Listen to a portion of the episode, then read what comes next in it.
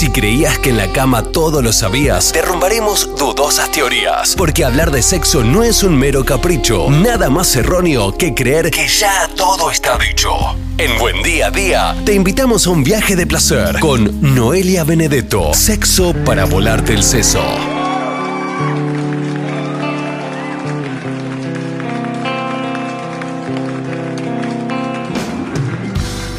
Señoras y señores, nuevamente la licenciada Noelia Benedetto con nosotros. Noé, un gusto y un placer en esta segunda ocasión, en esta segunda aparición en Buen Día a Día. ¿Cómo va todo? Muy bien. Bueno, Buen día a todos y a todas. Hoy nos toca un tema particular y, y una pregunta de cajón. Quizás en la presentación del programa anterior, alguito entre líneas tocamos.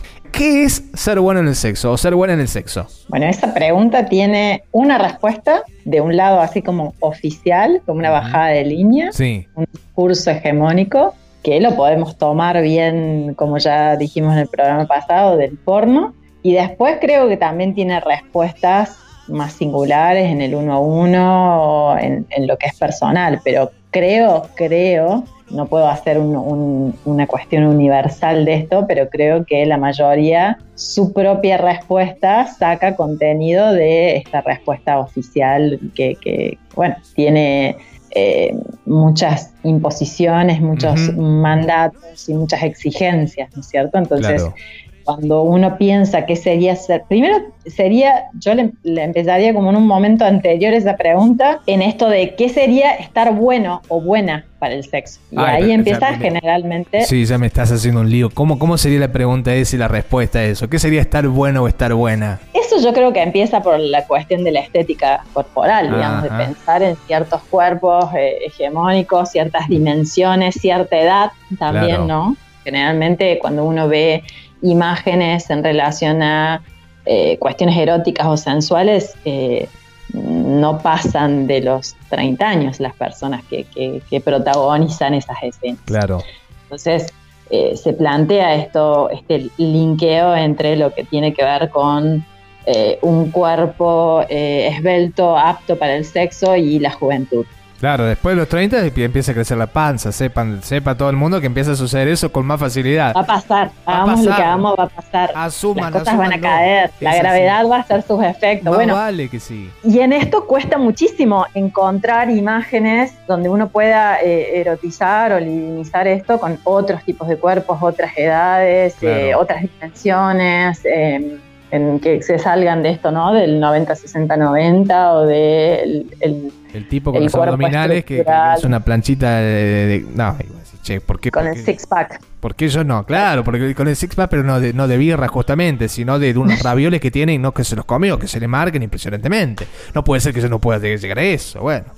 Este, o sea que eh, esto que decís- dijiste recientemente, que es estar bueno, que es estar buena, es esto de, eh, de justamente tomar mucho de, de esos cuerpos para, para uno querer llegar a eso, supongo. Sí, o también acomplejarse si considera que su realidad no se va a acercar a eso, ¿no? Digamos. Claro. Entonces, eso también genera que cuando yo estoy en una situación sexual pueda desconectarme fácilmente y empezar a pensar de se me ve este defecto, se me marca lo otro, apaguemos la luz, eh, o de repente no me terrible quiero eso, ¿no? de esta manera, ¿no? o quien no, estar o quien no se saca una remera. no saca una remera o no se sacan la ropa interior o de repente eh, no están en un lugar a lo mejor a la luz del día Claro. o eh, no comparten una ducha o algo en lo que justamente eh, o, o determinadas situaciones dentro de lo que sería el guion, ciertas posiciones sí y otras no, Claro. porque de repente puede llegar a visibilizar alguna cuestión que quiero ocultar y que automáticamente me corta el mambo, ¿no? bien. No, ¿Cómo puedo saber ahora, literal, eh, fuera de joda? ¿Cómo puedo saber si soy bueno en el sexo o no?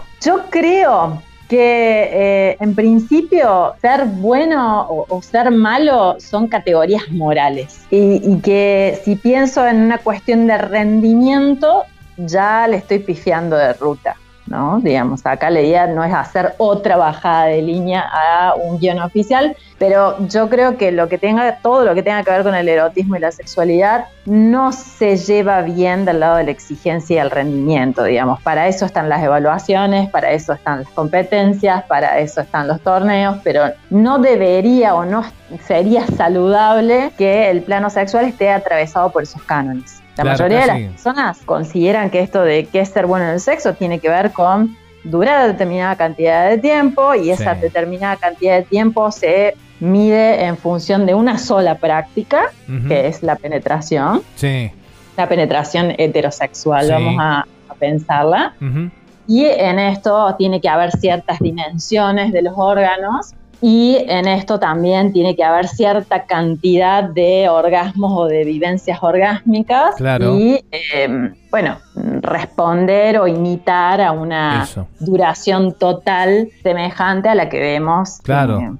En alguna producción. Ah, yo quiero llegar a media hora intacto, así, a full, y, y- y- y tener resto todavía. Y voy a decir, che, me- media hora en, en- en qué película, en qué, en qué largometraje. repetir dos, tres, cuatro rounds. Claro, viste, así y voy a decir, che, para un poco, paren un poco, no, no se puede tanto. Pero es cierto eso. Eh, esta cuestión, esta cuestión que vos en algún momento creo que lo dijiste, y si es así, me dirás, de la cuestión del uno por uno, en, en, en cuanto a, al rendimiento, es como muy particular de uno y de las relaciones en sí y de las, de las parejas que tienen relaciones sexuales, el saber si eh, ha sido bueno o no eh, la relación sexual y si ha sido bueno uno.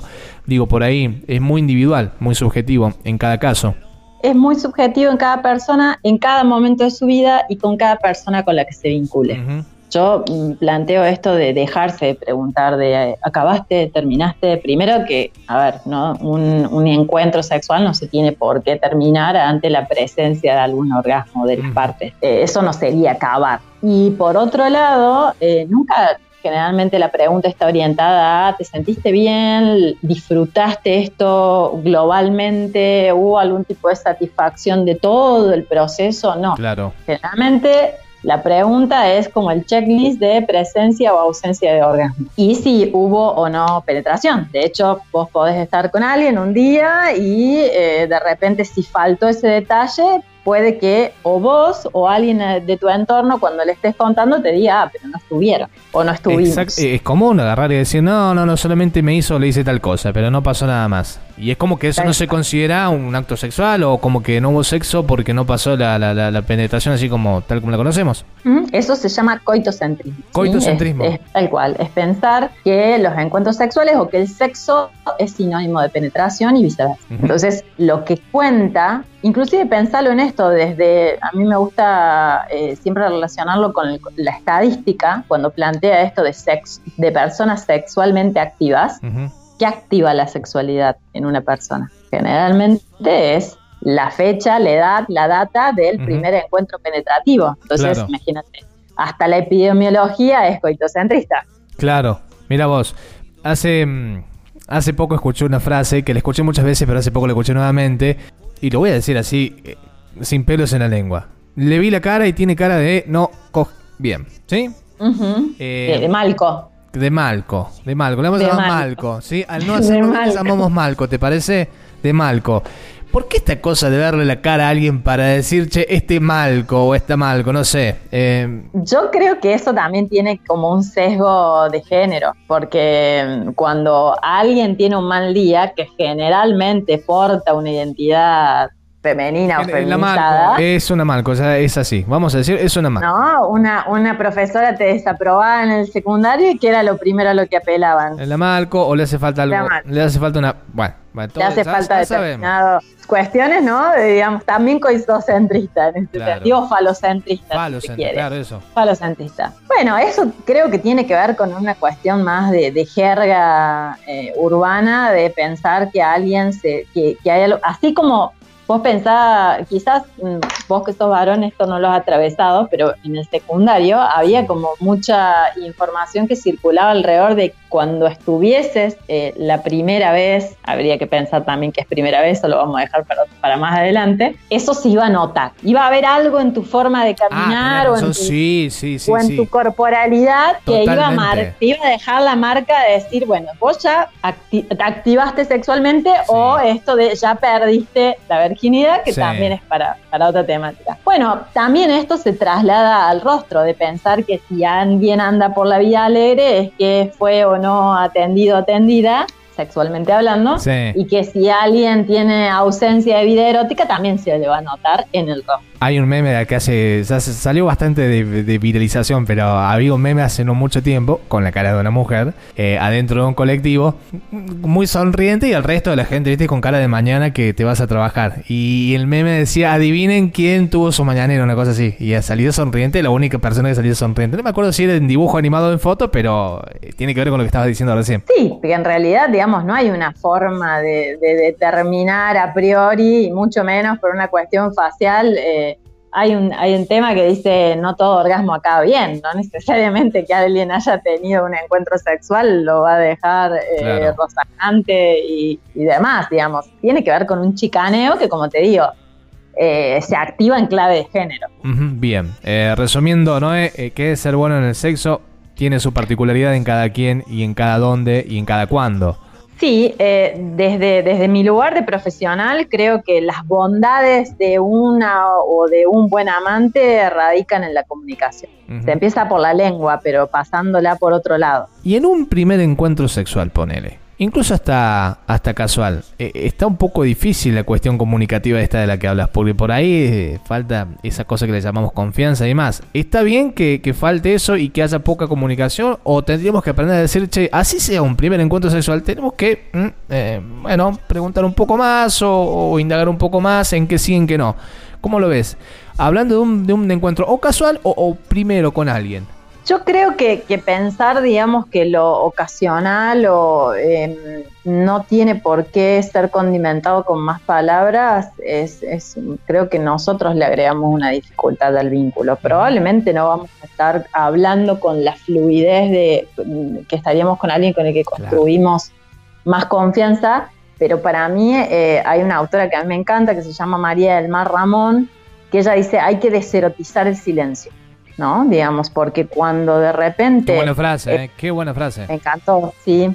Porque en realidad justamente esto que pensamos de estar callados o calladas, digamos, o esto de decir no da que le plantee esto, no da que le diga que no, o no da que le pida tal cosa, o no da que le marque lo otro, muchas veces trae muchos inconvenientes en relación a malestares que tienen que ver con no haber revisado aspectos en relación al consentimiento y al consenso. Claro. Y eso es fundamental, te conozca o no te conozca. Aún sea un primer encuentro. Y sí, sí, porque aparte, ¿cómo constato esto del consentimiento a nivel afirmativo, explícito, sin ningún tipo de alteración de conciencia por consumo de alguna sustancia? Claro. Eh, hay que chequearlo a nivel de, de lo verbal y también de lo paraverbal. ¿no? Claro, eso te iba a decir. que sí, Eso te iba a teniendo el cuerpo totalmente tenso o empezando a evitar tus acercamientos, y eso también hay que poder hacer una lectura, ¿no? Exactamente. También hay que correrse de este capacitismo, ¿no? Hay personas que no pueden expresar verbalmente. ¿no? Claro, pero sí Entonces- pueden hacer un gesto o un- una inclinación o un algo que da una, eh, una evidencia o posible evidencia de que algo no o de que algo sí. Hay que prestar atención a lo verbal y a lo paraverbal, Está pero bien. no una sin la otra, ¿no? Digamos, Está si bien. contamos con las dos posibilidades, a las dos posibilidades, pero chequearlo y revisarlo constantemente. Te puedo decir que sí, una noche me voy con vos a tu casa, llego y hasta ahí viene el sí y a lo mejor después avanzamos un poco más y ahí aparece un no y hay que Claro. respetar eso. Bueno, Noé, excelente, como siempre. Este ha sido el gusto y un placer eh, poder este, compartir una charla más. Y bueno, andaremos por la vida sin sentirnos tan malcos. Así tendremos que Me andar. encantó, me encantó. Bueno, saludos a todos y a Hasta todas. la próxima, Muchas Noé, gracias. gracias.